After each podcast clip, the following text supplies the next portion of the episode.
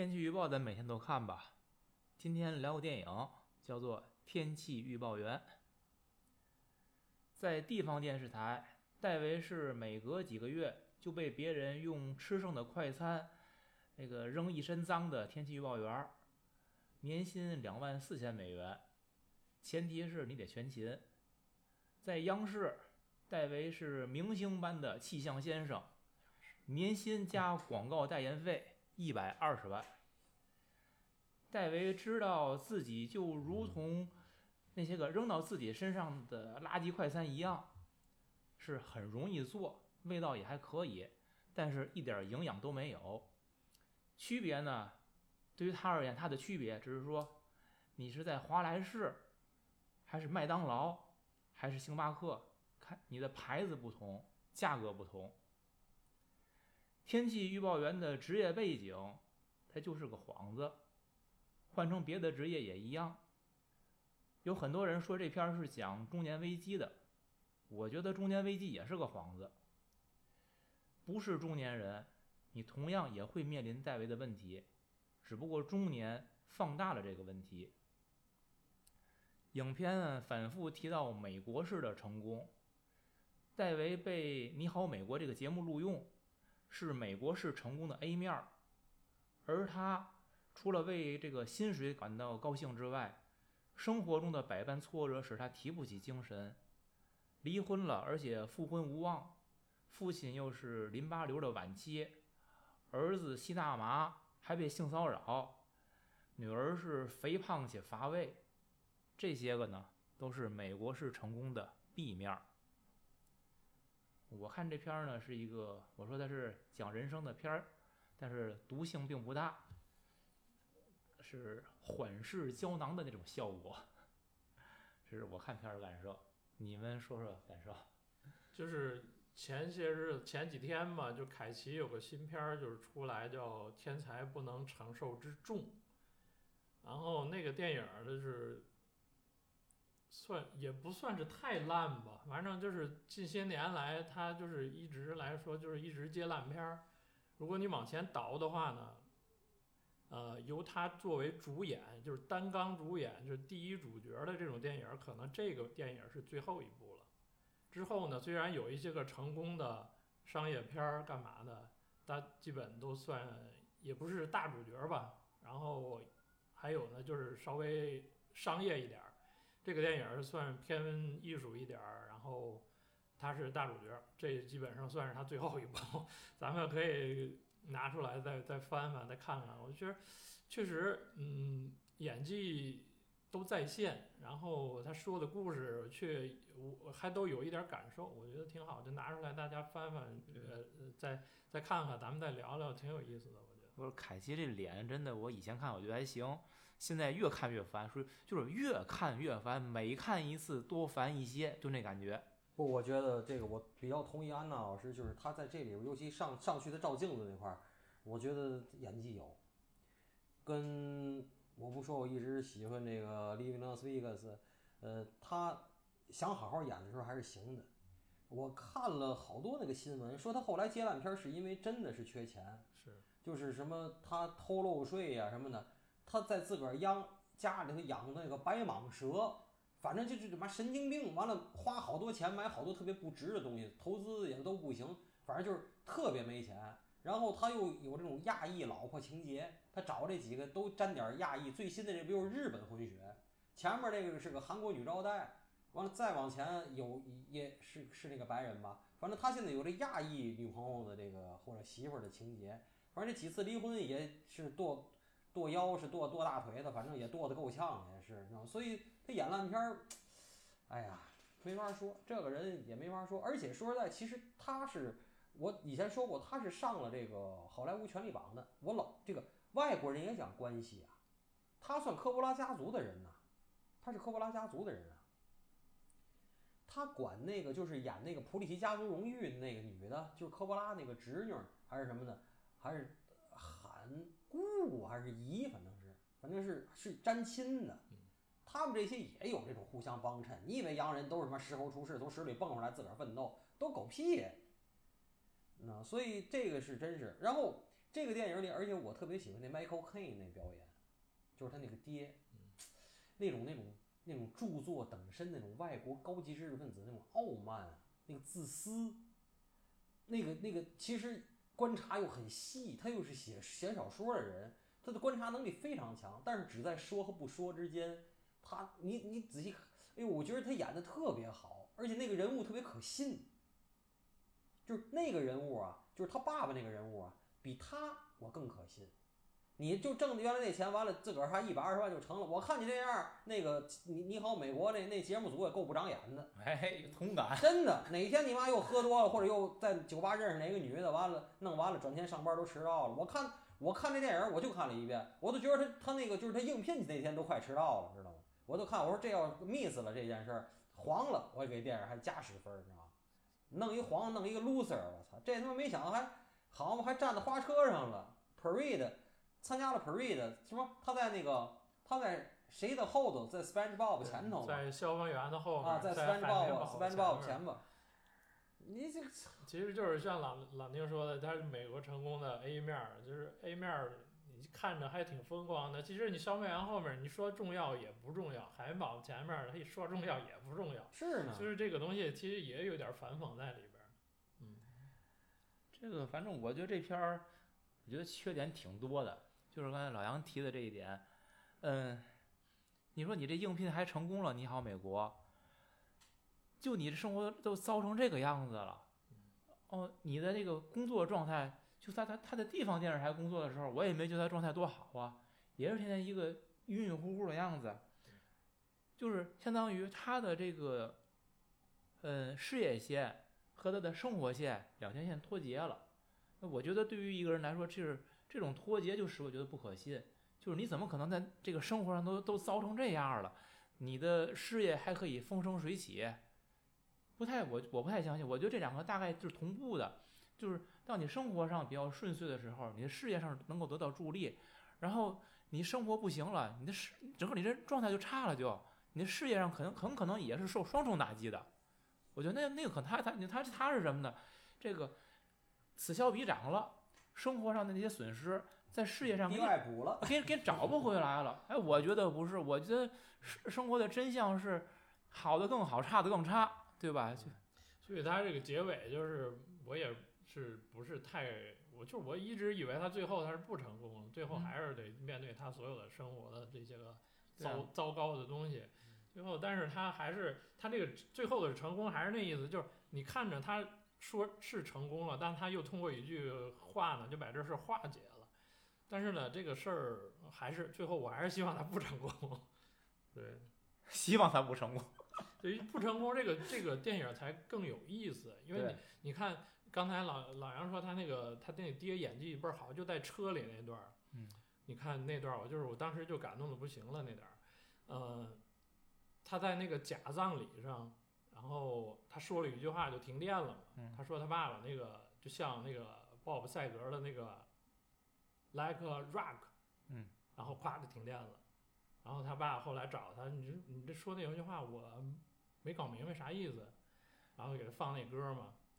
然后那歌你去听的话，就那歌前半半前半段就是一个人十八岁二十岁就是奋斗，站在宇宙中间，然后面对世界所有困难。像一个石头一样，然后那歌的后半段就是，呃面呃就面对惨白月光的时候，回想起自己二十年前十八岁的时候那些个东西，然后一直在重复 like rock 这个歌词儿，就是后半段儿就是其实挺挺悲观的一个结果。然后你如果拿这个去对比这个电影的话，他老他爸爸就是那个歌的前半段儿就像一块石头。然后凯奇呢，就是歌的后半段儿，就是非常糟糕。然后你串起来之后呢，就是一个完整的一个人生，从从那个呃成功到不成功这么一个过程。啊，你是这么看的？我我的看法是，我或者我问个问题，你觉得，嗯，凯奇演的这个角色他叫戴维啊？戴维他爸爸是一个好父亲吗？不是啊，不是，对不对？嗯，再这么说，凯奇。他这个很失败的生活，你觉得跟他爸爸有本质区别吗？我觉得没有，他爸爸的成功只是就是他爸爸的这个著作等身的成功，其实就像凯奇做天气预报员被你好美国录取了一样，就是他们都只是在这个事业上得到了一种认可，可是这个事业以外的家庭，他们俩同样的失败。就是他跟人说的吧，就是你得放弃，放弃一部分。就是他爸爸就成功了，是作作家著作等身了，他放弃的那部分就是他后半他儿子的那个那个前半生，就是那歌的后半段儿，嗯然后包括他那个儿子的孩子的那个人生，就是放弃的这些个东西。所以老爷子为什么那刻他他他他激动的不行，他他要哭了，就是他也领会到这个问题了。可是你都七老八十了，你跟你儿子说要放弃，我要是这个戴维，我就反问，那你为嘛不放弃呢？你是到今天才知道要放弃吗？不是矫情，不是就是不是矫情他就是选择了一个成功的人生，然后有一个失败的家庭，嗯他就是选择了一个这个，他放弃的就是失败的家庭。我是觉得是什么呢？这个老爷子这个人呐，站着说话不腰疼，你看，就是因为因为什么呢？你看啊，就是在每次戴维犯错误的时候，或者戴维跟他妻子那要打成热窑的时候，老爷子总会在一个适时的时候出现，就像一个救火队员一样，往这儿一站，把场子给镇住了。然后，哎，戴维也不说话了，自己灰溜溜的就就就走了。老爷子每次都是在这种时候来出现的。那你儿子为什么会就是总是在这种失控的状态下呢？就是你在他失控的时候你出现了，你来救火，那你为什么不让他别失控呢？他凯奇所有的动作都是为了家庭不失控，他帮他女儿练剑要干嘛的，然后他帮他儿子那个教育那个教教教那个教官，然后跟他老婆修复关系，你觉得哪个起作用了？所以这就是我也在写过这个问题。我说，呃，戴维在做的所有这些事儿，他是真的在解决问题吗？表面上是在干，实际上都没有真的去解决问题。就那你反过来你要问，他为什么说我说都是表面上没有实际去做？就是你看他干的事儿是什么？你学射箭吧，花钱；学跳舞吗？花钱，对吧？所有就是你需要这个，呃，需要投入的，需要我接送去干嘛？我都去跟你做了，然后，但是你孩子真正需要的是什么？你你问过他吗？你考虑过这件事吗？所以就是他并没有去做，就是那就再再进一步来问，那为什么花钱花那么多钱？那射箭课挺贵的了，他愿意去干，而那些个可能不需要花多少钱，而他孩子真正需要的东西，他从来都没去做的。就像戴维的父亲也我知道你的意思你不用说了，对吧？就是老爷子，老爷子为你质疑老爷子为什么不管凯奇，对啊然后凯奇再管管他的儿子，然后你说一样这两个做法都有问题。不是他们的做法一脉相承，那是管对还是不管对对，那不矫情吗？那管对还是不管对？当然是应该管，但是他们然后要不管的管，然后管的方式的管，老爷子那个那个老爷子那个方法是对的，就不没法管。所有凯奇的所有动作都是去管，但是凯奇他有问题，他本身有问题，他跟他妻子去修复关系，但是他修复错了，他俩人必须得保持一个各自独立，他不独立，他非得看他那个纸条，那不就打架吗？他他不懂这个道理，你知道吗？他得经过这个才懂。这个电影的前三十分钟我特别喜欢，就是他让我想起了我自己，还有我以前身边的朋友。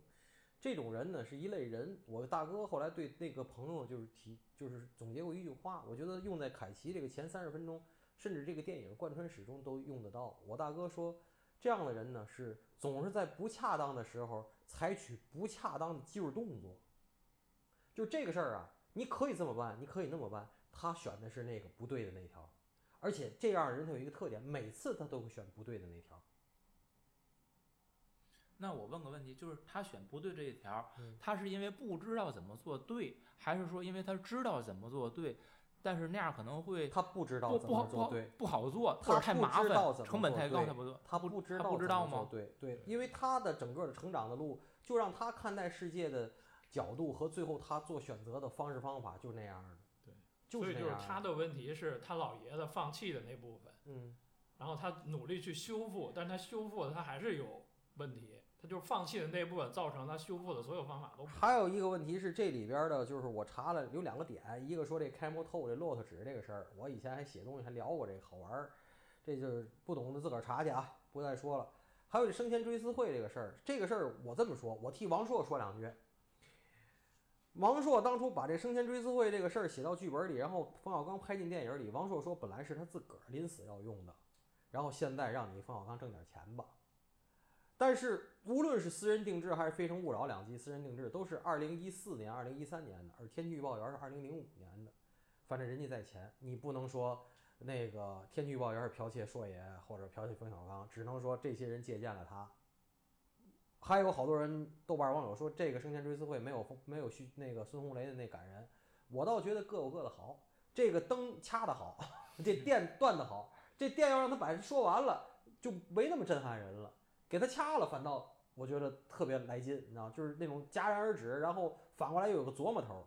这个是就这电影好的地儿，就是，但是后边的故事的脉络的发展呢，对，还有一个点就是。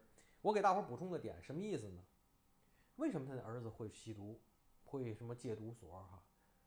就是因为爹太有钱了，二十多万也是基本上是在这个他们美国、加拿大都讲这个每年的年薪的中位数，这种这种取就是做社会调查的方法，二十多万绝对在中位数以上，知道吗？所以他其实中产就是他没到一百二十万的，他那二十八万已经是中产以上了。这样的孩子是，尤其你看他那个媳妇儿，他前妻那样，这样的孩子上那个学校啊不会太次，所以美国的我不太了解，加拿大就是，比如说温哥华的私立校，第一学费贵的，大伙儿知道对吧？嗨，我告诉你，私立校门口全是毒贩子，为嘛？能上起私立校的家，第一家有钱，第二孩子手里零花钱多，那公立校净他妈穷人，毒贩子不在门口围着。听得懂吗？他那是你能明白两万四吧？不不是二不是二二二十万，二十万，二十多万，是吗？我两万四是月薪。是吗？哎，对对对，你再看看吧，这不是那两一个月两千可能吗？你觉得？我当时不是我也我没没太注意呢，那事儿，不可能。这刷盘子一个月都两千多，哪能两千不是两万四是月薪？嗯，知道吗？所以所以外国就是不不不是北美吧，就是私立校，第一学费贵，第二就是门口有毒贩子，他儿子才可能接触毒品，这是一个。还有，咱们中国不都讲究这虎妈抱娃嘛，这鸡娃嘛，就讲过这个事儿。越是咱们反正起码中国人啊，大陆人去了，如果你真口诺度省上了私立校，越上私立校越要盯着，这孩子比上公立校你还要盯着，要走好多心，就是孩子之间的攀比，毒贩子的骚扰，老师的性骚扰，因为都知道你们家庭不错呀，那穿着打扮也好啊，那尤其女孩什么的，对老师也是一种诱惑呀。就是好多好多事儿，就是越上私立校，你不要以为你花钱了你就可以撒把，就跟凯奇似的，你越花了钱，你还得没准得出一个人儿让你媳妇儿或者什么得死盯。你上公立校没有，都是穷王八蛋，就就各有各的苦，都挺忙的。可是私立校不一样，人家讲过一句话，说这些富家子弟上私立校这帮男孩儿女孩儿什么都不缺，就缺的是诱惑，能明白吗？诱惑一来全死。全他，你妈上了戒毒所，你这人你的 credit 首先就不行了，你知道吗？所以真的其实是钱惹的祸。其实钱是一方面，就是挺就是说现实，就是我我我我儿子同学啊，就是家长群里吐槽，就是在他孩子 书包里发现电子烟了，这初一的女孩儿。然后我不知道这事儿是不是所有的大部分初一的学生是不是应该是普遍现象啊，还是个例？嗯反正现在是这种状态嗯，啊。然后女孩的还是，然后男孩的相对还单纯一点儿，我不知道是什么原因。嗯，这个这就是你说不知道什么原因，就是我刚才说很多东西有些是不知道原因，还有一些可能是我觉得更多的是知道原因，知道原因但是不愿意去做，不愿意去做，无非呢就是太麻烦了，太太费时间，它不一定是费钱，它可能是费时间费精力，还有一种呢，就做这件事儿就触及自己的利益，就占有自己的这个时间和精力，也是一种触及触触及自己利自身利益。就好像很多大人会自己刷手机，那也不陪孩子干点什么事儿。其实是道理是这件事儿。那我觉得电影里边这两个孩子，他们你说是吸毒啊，包括他闺女那种天天百无聊赖的样子，为什么？我我认为其实他们是孤独，因为他无事可做，所以他才会被那些个诱惑也好啊，或者是他那个自己在茫然的状态。如果有人引领他们，他们就不会这您样了。说这东西太个体了，就是您也带入您的人生经验，谁不孤独呢？就是说，每个人无论大人还是小孩儿，你排解孤独有自己的方式，就不见得非得大人引领，真的也不见得非不得大人引领，个体差异非常大，您明白吗？就是您引领了，花了很多精力，但不代表每个人都愿意那么做或者能那么做，这个是我想说的，你知道吗？还有我知道。不要否定钱的作用的同时，也不要过分夸大钱的作用。但是不花钱也办事儿这件事儿，不是放之四海皆准；花钱能办所有事儿，也不是放之四海皆准。真的，这绝对是。就是他拿钱解决问题，然后最后发现他妈的买了课，自己才真爱射箭，知道吗？这挺好啊，这是一个发现自我的过程啊。所以我喜欢黄明志说那句话：“鸡娃不如鸡自己。”真的，与其让逼着孩子看书，不如自个儿多看两本。我不净说吗？妈陪儿妈陪儿子，你妈练钢琴，儿子十级没过，那妈妈十级早过了，不净这个吗？是不是？他有他的人生，你有你的人生，过好过不好都是自个儿的命，跟别人没关系，真的。嗯，鸡娃不如鸡鸡自己，可能我不知道他有没有另外一层意思啊，应该是说通过激自己呢，啊，又给别人给给榜样作用。不是不是那个意思，是给孩子去铺路，就相当于嗯孩子所干不了的一些事儿，无法获得一些东西，你去给他提供一啊些资源我觉得可能是这是激自己比激娃更更有价值的地儿，也可能。因为你激孩子激娃你已经激不动了，于是你就激自己，把他所不能完成的人生，你来替他完成一部分，嗯，大概是这么个意思，我理解。嗯有很多意思。嗯，嗯，回到电影的话，觉得这个电影里边演了好几次，他被人家这个扔扔快餐往身上扔，这个桥段我觉得就是设计其实挺刻意的，对吧？你你为什么你到了大台里边，到你好美国你就不被扔了？你在地方电视台你你就你就被扔，呃，我我不太理解他这种设置，而且他就是你的一个天这电影里边我说的问题啊，天气预报员的这个职业背景跟你的他的生活状态，这两个其实是基本脱节的。他讲讲他的工作是一条线，讲生活是另外一条线，这两个没有交叉点，基本。所以我我也觉得是这个电影，嗯，算是败笔吧。就是说天气预报这个东西啊，就是你看着生活中感觉很重要吧，它其实也没那么，也就那么回事儿。就是为什么他说站在消防员后边儿呢？这个消防员很重要，那海绵宝宝就不重要，就是你介于这个之间，就是它就是这这层意思。嗯其实这个电影看来看去到下来，它也不是说中年危机，我倒认为它是一个说是一个男人成长的过程。呃，你像凯奇这个角色到了这个电影里他是中年了，他还是没有成长，还是没有成功。就是男男孩男人来说，到了至死是少年至死是少年，一直很幼稚，这个东西没法改变，说是很难改变的一件事儿。然后我们只能通过这些文艺作品，干嘛去感受一下，去理呃感受一下别样的人生吧。那我问你个问题，那那你谁成熟？女人成熟了？呃，面纱的女人就成熟了。哦，好，下期预告出来了啊。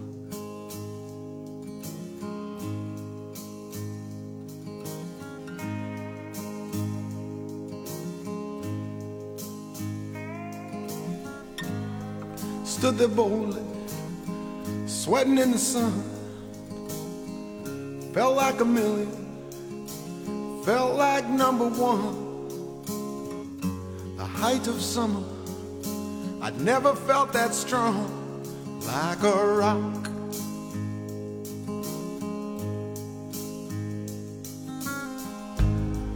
I was 18, didn't have a care, working for peanuts, not a dime to spare. But I was leaning solid everywhere, like a rock.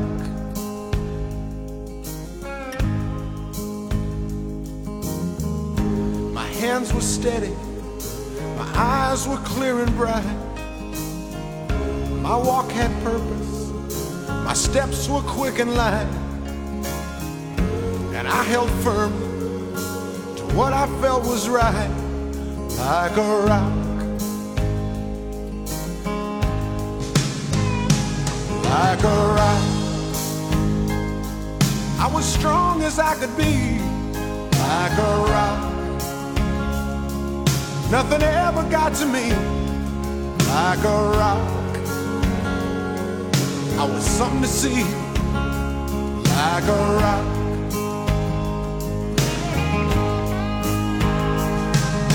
I stood arrow straight, unencumbered by the weight of all these hustlers and their schemes.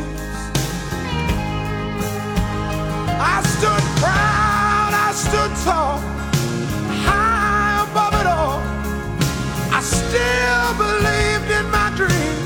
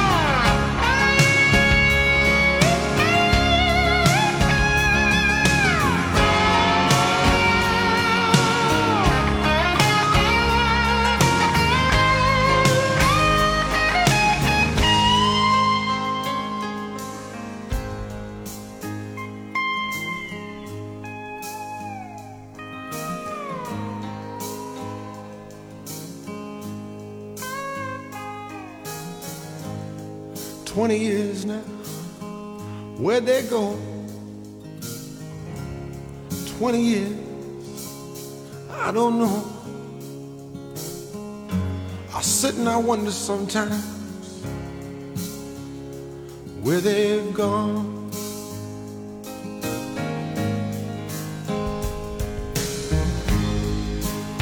And sometimes late at night, when I'm bathed in the firelight, the moon comes calling a ghostly way. And I recall, I recall, like a rock, standing arrow straight,